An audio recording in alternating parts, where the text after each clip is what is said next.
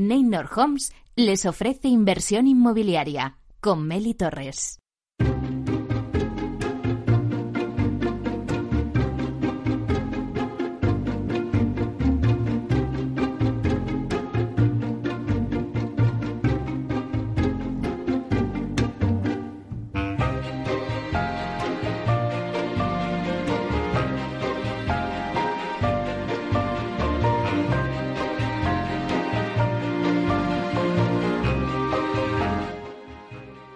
Bienvenidos a Inversión Inmobiliaria. ¿Quiere invertir en el sector inmobiliario y sacar la mejor rentabilidad a sus propiedades? Entonces no puede perderse este programa porque nuestro objetivo es mantenerle informado de todo lo que ocurre en el sector inmobiliario. Tratamos de dar voz al sector a través de los micrófonos de Capital Radio y si está pensando en invertir en el sector, aquí le vamos a dar todas las claves para que realice la mejor operación.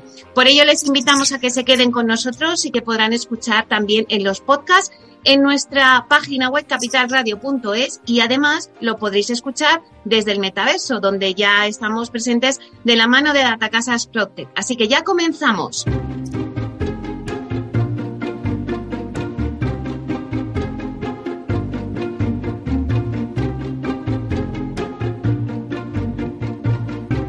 Bueno, pues hoy en nuestro debate vamos a hablar de la oficina, un mercado que sigue muy activo. Es cierto que la pandemia ha impulsado el teletrabajo y actualmente en España el 8% de los trabajadores lo hacen desde casa, al menos la mitad de los días. Pero el teletrabajo ya es algo que nos hemos eh, acostumbrado a ello, pero también hemos querido volver a los puestos de trabajo y esto ha hecho que la inversión se reactive. Para hablar sobre el mercado de oficinas, sobre el proyecto de oficinas de Madrid Nuevo Norte, y también lo que va a suponer este proyecto en el mercado y cómo atraer a los inversores a España para estos nuevos proyectos de oficina. Contamos con Ismael Clemente, que es consejero delegado de la Socimi Merlin Properties, con Luis Moreno, que es director de la Oficina de Madrid Nuevo Norte de la Comunidad Autónoma de Madrid, con Mariano Fuentes, delegado del área de desarrollo urbano del Ayuntamiento, y con José María Álvarez, presidente de la Asociación Española de Oficinas. Luego, como todos los jueves, vamos a repasar la actualidad de la semana inmobiliaria con el portal inmobiliario idealista. Tinsa nos dará el dato inmobiliario del día y nos vamos a ir de expedición Colculmia, que nos contará cómo aplican los ODS en la promotora. A las 11 y 5 la entrevista de la semana se la vamos a dedicar a José Luis Miró, presidente y socio fundador de Almar Consulting. En nuestra sección de la vía sostenible con Vía Agora vamos a hablar del nuevo máster de construcción con madera que patrocina la Fundación Gómez Pintado. Y después daremos un repaso al mundo Procte y al mundo de la inversión inmobiliaria con Urbanitae. Así que ya comenzamos.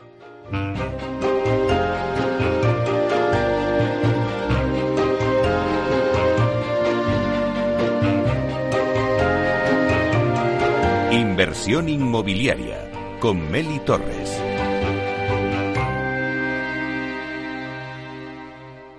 Idealista te ofrece la noticia de la semana. Pues vamos con las noticias de la semana y damos la bienvenida a Francisco Iñareta, portavoz del portal inmobiliario Idealista. Buenos días, Francisco. Hola, muy buenos días, Meli. ¿Cómo estás? Pues el tema anda revuelto, Francisco. Ayer después del IPC con ese 10%, pues las cosas andan un poquito revueltitas. ¿Cómo está el mercado inmobiliario? Yo creo que después de estos seis primeros meses del año debemos pararnos, aunque sean tres minutos, los tres minutos que creo que va a durar esta sección, para hacer, una, para hacer un análisis de qué es lo que está pasando. Hay una extraordinaria incertidumbre en el mercado, como tú dices, Mary, en el mercado económico en general y por extensión en el mercado inmobiliario. Hemos vivido un año de pospandemia, el 2021, y unos comienzos de 2022 realmente inesperados y muy positivos para el mercado. Se han disparado las compraventas, han disparado las hipotecas. ¿Y qué es lo que ha pasado? Pues que los precios se han ido tensionando también. Y en este segundo trimestre de 2022 todo parece estar ralentizándose eh, en el mercado, ¿no? Vamos a ver, vamos a entrar en venta. ¿Qué es lo que ha pasado? Yo creo que el reto principal al que se enfrenta el mercado inmobiliario en estos momentos, y lo hemos dicho muchas veces en el programa, es la falta de vivienda disponible toda esa demanda, toda esa fuerte demanda que se ha experimentado en el último año y, en este primer trimestre del año, con esos datos que siempre comentábamos espectaculares de compraventas, lo que ha hecho ha sido ir drenando el mercado de segunda mano. Y ya sabes que los visados de obra nueva crecen muy lentamente, principalmente por culpa mm, de la burocracia administrativa y también, que cabe duda, por la carestía de los materiales y la mano de obra. Todo esto, Meli, lo que provoca es que los precios se estén tensando lentamente, especialmente en algunos mercados. Y esos mercados en España son Madrid, Málaga y los dos archipiélagos, el archipiélago canario y el archipiélago balear. ¿Qué va a pasar con las compraventas? Pues no sé, ojalá tener esa bola de cristal y poder anticiparnos a los hechos, ¿no? Pero bueno, todo hace prever que la inflación y los tipos de interés serán los que vayan a marcar qué es lo que pasa en los próximos meses hay algo evidente y es que la merma, la reducción de la capacidad adquisitiva de los compradores y el encarecimiento de las hipotecas pueden de alguna manera frenar ese apetito por la compra en la segunda parte del año, ese apetito tan voraz que hemos visto en los tres primeros meses del año y todo el año pasado. ¿Y esto qué va a provocar? Pues que se ralentice el cierre de operaciones. De esta manera se ayude a mantener, incluso aumentar el stock de viviendas, de las viviendas disponibles en el mercado y los precios se puedan relajar. ¿vale? Todo esto en cuanto a venta.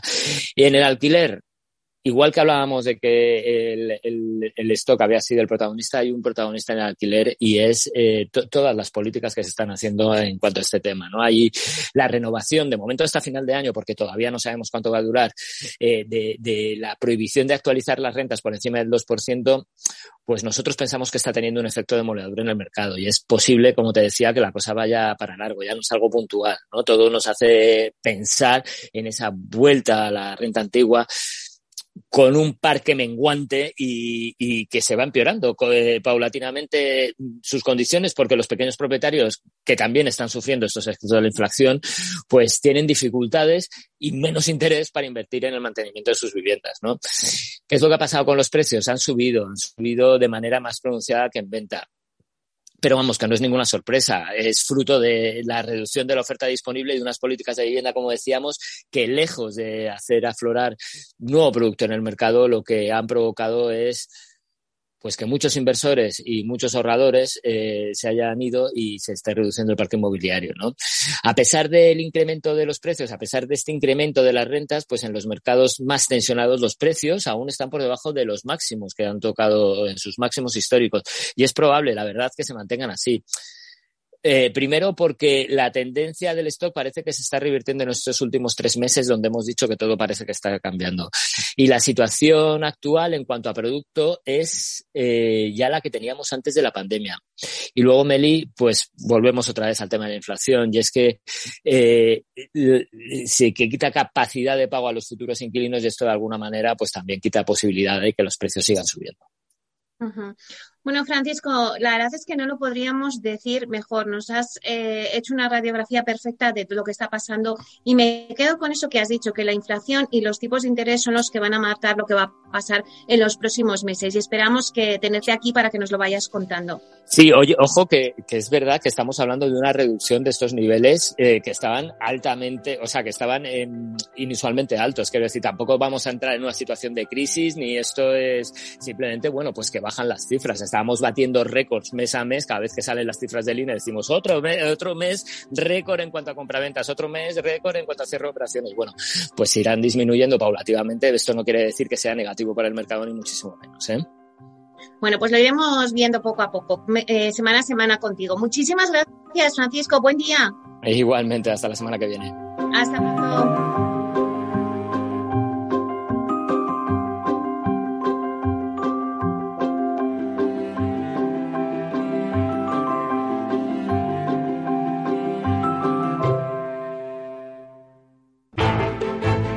Pues ahora vamos con el dato del día que nos trae Susana de la Riva, directora de Marketing y Comunicación de TINSA. Buenos días, Susana. Hola, buenos días, ¿Cómo estás? Bueno, pues anda el tema muy revuelto. Ya lo hablaba con, Francisco ahora mismo, el tema de que nos vimos ayer con el IPC del 10%, pero bueno, cuéntanos, a ver, ¿cómo está eh, el tema de la evolución de los precios en la vivienda nueva y usada? Esa coincidimos plenamente con el análisis que acaba de hacer Fran. La verdad es que la situación del mercado es la que es.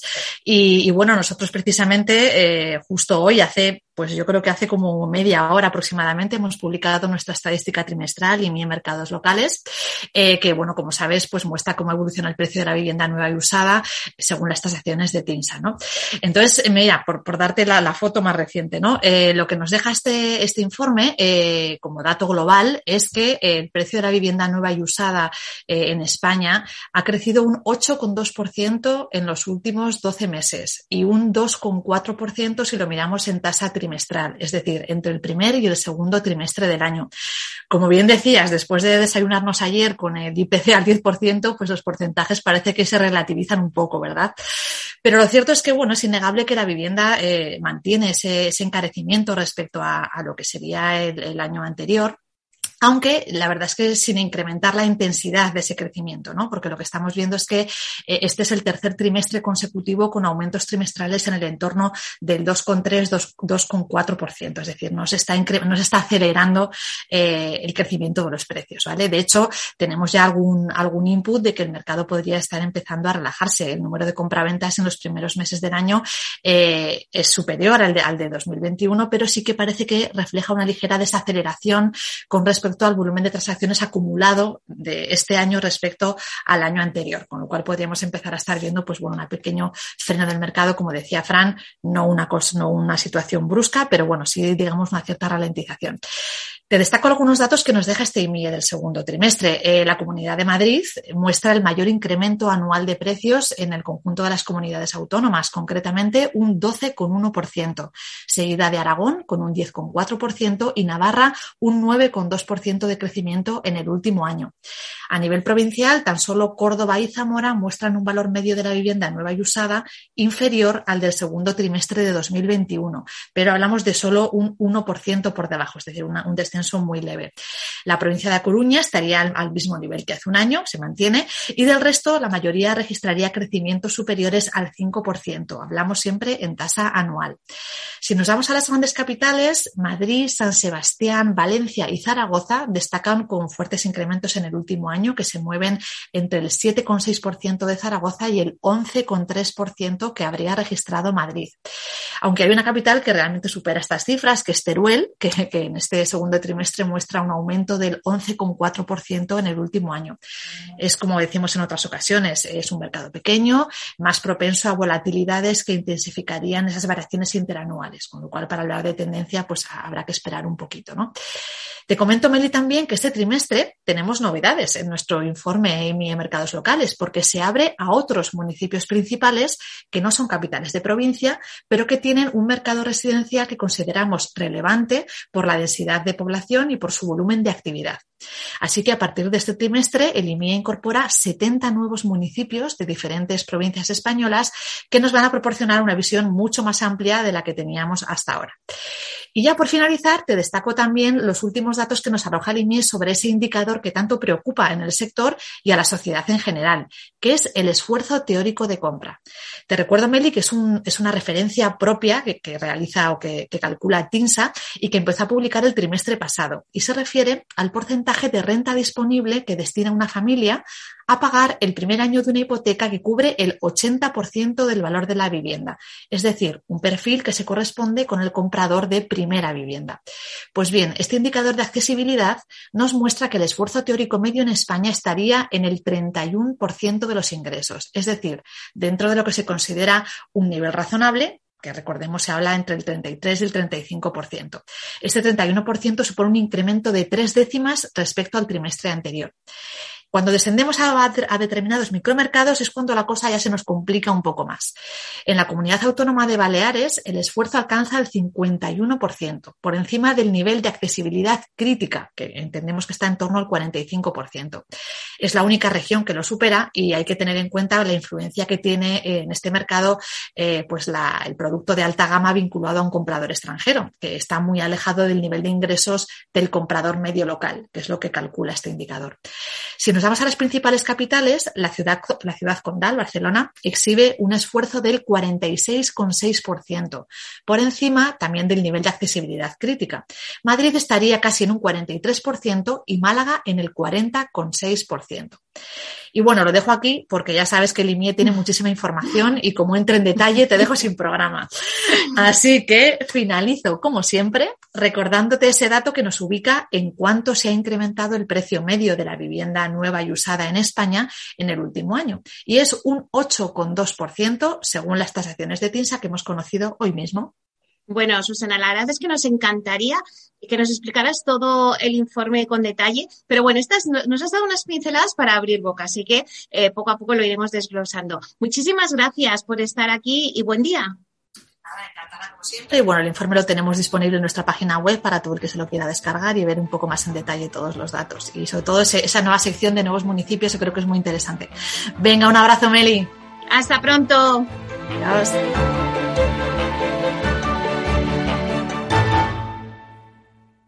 Tecnología propia, rigor técnico y una potente base de datos son el punto de partida del asesoramiento independiente que TINSA presta a todo tipo de inversores en real estate. Conoce en la web tinsa.es cómo podemos ayudarte a rentabilizar tu inversión a través de estudios de mercado, valoración RICS, AVM de grandes carteras o consultoría fiscal, entre otros servicios. TINSA, valor de confianza.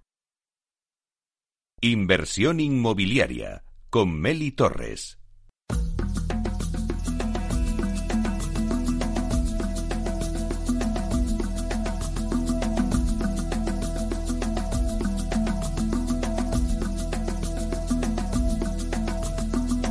Expedición Culmia, con destino tu hogar. Una expedición es un viaje que nos permite explorar e innovar. En esta sección, Culmia, una de las promotoras líderes del sector inmobiliario, nos propone una expedición de diferentes viajes con un único destino, tu hogar.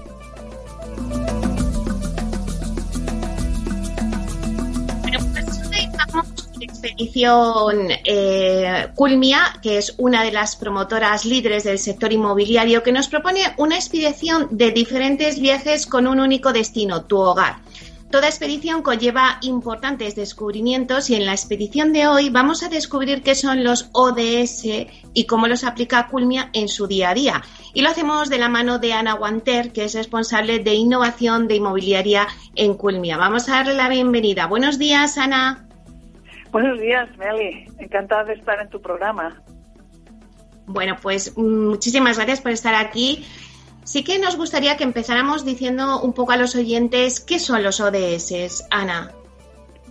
Ah, bien, mira, para comprenderlo debemos retroceder siete años a septiembre del 2015, que fue cuando la Asamblea General de las Naciones Unidas consiguió un acuerdo histórico. 193 países aprobaron la Agenda 2030 para el Desarrollo Sostenible.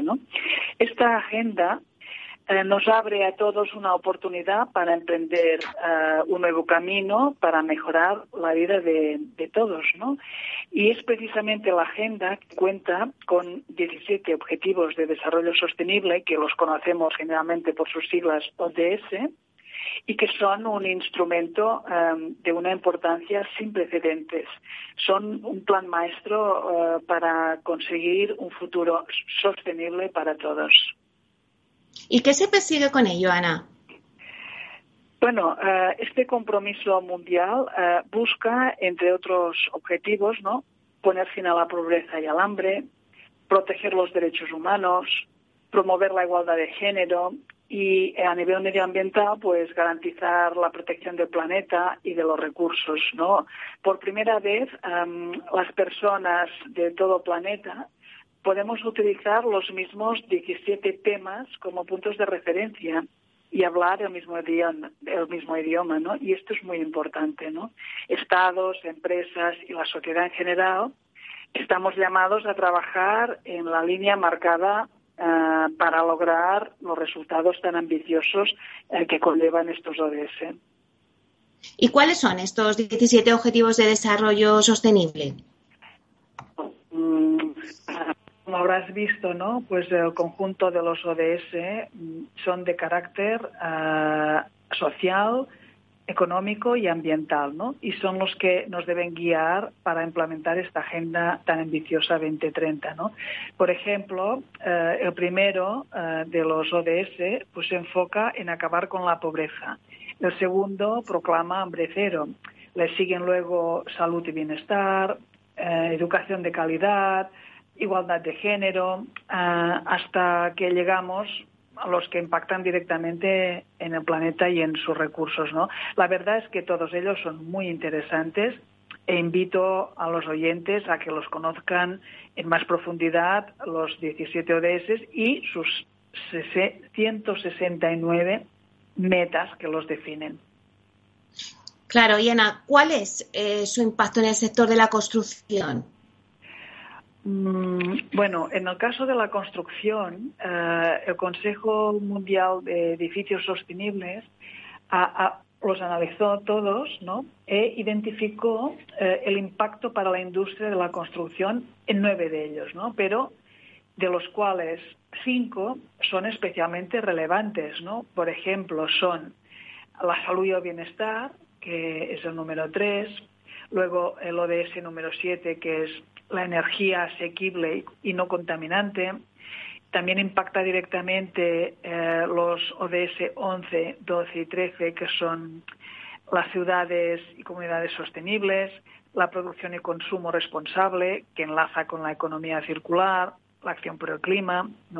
Piensa que mm, los edificios eh, son responsables en Europa del 40% del consumo de energía, pero además requiere una gran cantidad de recursos naturales. Alrededor de un tercio de todos los recursos del planeta van a la construcción. ¿no? También producen el 36% de las emisiones de los gases de efecto invernadero. Y podría continuar, ¿no? Imagínate si tenemos, si tenemos caminos por recorrer. Claro que sí. Pero Ana, ¿las empresas españolas del sector están abordando este tema? Mm, yo diría que sí.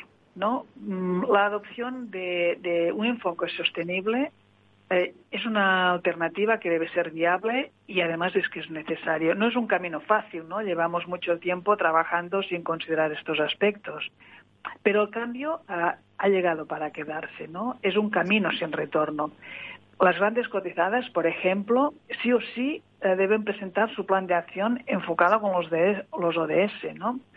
En realidad, mm, ya estamos llegando en el punto en que o eres sostenible o desaparecerás y el mercado de los inversores te penalizarían.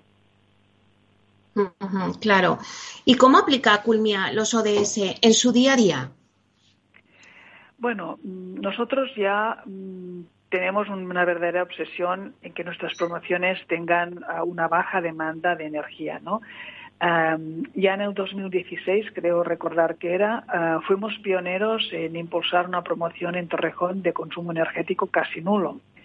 Ah, también ah, hemos medido y estamos midiendo consumo real de algunas de nuestras promociones ¿no? para ir mejorando. ambas iniciativas eh, contribuyen a diversos de los odds, ¿no? al disminuir la demanda de energía y las emisiones de gases de efecto invernadero. Además de estas eh, acciones que nos estás contando, ¿qué más acciones habéis adoptado? Mm, bueno, lo que estamos especialmente orgullosos eh, son de nuestros propios certificados, porque queremos que desde la primera línea nuestros arquitectos tengan en consideración aspectos de sostenibilidad y de salud. Por ejemplo, el certificado que hemos llamado cuarzo, que es el de salud, pues hemos establecido unos ah, estándares constructivos ah, y de materiales mm, para que nuestros edificios sean más saludables para las personas, ¿no? Y contribuimos directamente al ODS 3, que es el de salud y bienestar, ¿no? Pues, mm, piensa que los ciudadanos ah, pasamos el 80% de nuestro tiempo en interiores, ¿no? Eh, por ello, nosotros ponemos especial atención eh, en la calidad del aire interior, seleccionamos escrupulosamente los materiales que utilizamos, minimizamos campos electromagnéticos, promovemos zonas comunes que permiten la relación, etcétera, etcétera, ¿no? Por otra parte, mm, el certificado de sostenibilidad ADE, ¿no? Ah, contribuye en cada uno de los requisitos, ah, en realidad contribuye directamente a la consecución de diferentes odds, ¿no? Mira, ah, para entenderlo, ¿no? Si tomamos, por ejemplo, el requisito que le hemos llamado consumo de agua interior, eh, pues no ese requisito eh, marca pues los límites máximos de consumo para griferías, para los sanitarios y para los electrodomésticos, ¿no? Pues todo ello contribuye directamente, lo hemos analizado, ¿no? Contribuimos al ODS 6, que es el agua limpia y saneamiento, ya que aumentamos la eficiencia de los aparatos, ¿no? Contribuimos al ODS 11, que es el de ciudades y comunidades sostenibles, al reducir la cantidad de agua que se vierte en saneamiento y contribuimos al ODS 15, que es la vida de ecosistema terrestre, ya que es una manera de luchar contra la desertización. Imagínate tú, ¿no? Al disminuir la demanda de agua de las fuentes naturales. Eh, por tanto, en nuestro caso, ya no más electrodomésticos que no tengan la máxima calificación energética, no más griferías cuyo consumo de litros por minuto no se adapte a lo que es aconsejado por las instituciones especializadas, no más luminarias que no sean eficientes, uso de mecanismos para evitar que permanezcan encendidas cuando no sea necesario y más espacios para bicicletas y, todo esto, ¿no? Sí, bueno, pues eso es lo deseable. Pero ¿cuáles son vuestros objetivos de futuro, Ana? Mm, bueno, ah, ahora estamos inmersos y trabajando en todo lo que es el análisis del ciclo de vida, ah, que impacta mucho en las emisiones de gases de efecto invernadero, ¿no? Y con ello queremos llegar ya a la economía circular mm, que acaba disminuyendo el desperdicio de materiales y recursos del planeta, ¿no? Ah, de esta manera vamos a continuar contribuyendo de mayores y, en definitiva, a la salud de las personas y del planeta, que es lo que se persigue. Bueno, pues muchísimas gracias, Ana Guanter, responsable de innovación inmobiliaria en Culmia, por contarnos y descubrirnos hoy este viaje de, bueno, pues nos has explicado qué son los ODS y cómo los aplica Culmia en su día a día. Muchísimas gracias. Gracias a vosotros, Mel. Un saludo. Hasta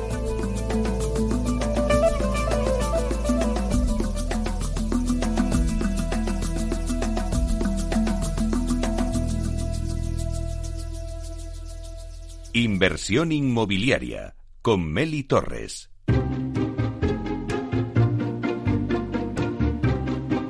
Bueno, pues acabamos de escuchar eh, que nos ha contado Ana Guanter de Culmia cómo ellos aplican los ODS en la promotora. Y en breve vamos a pasar con el informativo de las 11, pero después tenemos la entrevista de la semana que se la vamos a dedicar a José Luis Miró, que es presidente, socio fundador de Almar Consulting. Nos va a hablar un poco del sector inmobiliario. Vamos a hacer eh, bueno, pues un repaso a lo que está pasando ahora mismo en el entorno que nos rodea, pues la subida del IPC, subida de los tipos de interés, subida de inflación, ese entorno geopolítico con la guerra de Ucrania. Vamos a ver en qué momento se encuentra también el sector inmobiliario con este entorno. También vamos a hablar con él de las ayudas de los fondos Next Generation a la rehabilitación energética de viviendas en la Comunidad de Madrid. Nos hará una valoración de estas ayudas, a ver cómo la ves y bueno, pues si están eh, pues eh, dando lo esperado estas ayudas al final si vamos a poder rehabilitar el parque que se necesita ahora mismo en, en España porque tenemos un parque de vivienda obsoleto a nivel de, energético. Y vamos, podemos hablar con él sobre todo esto y también hablaremos pues por supuesto de la evolución de la compañía, ¿no? cuáles son los, los siguientes pasos que va a dar la compañía en este segundo trimestre ya de, del año. Todo esto lo tendremos pues de 11 a 11 y media, la entrevista de la semana con José Luis Miro. En breve estamos con vosotros.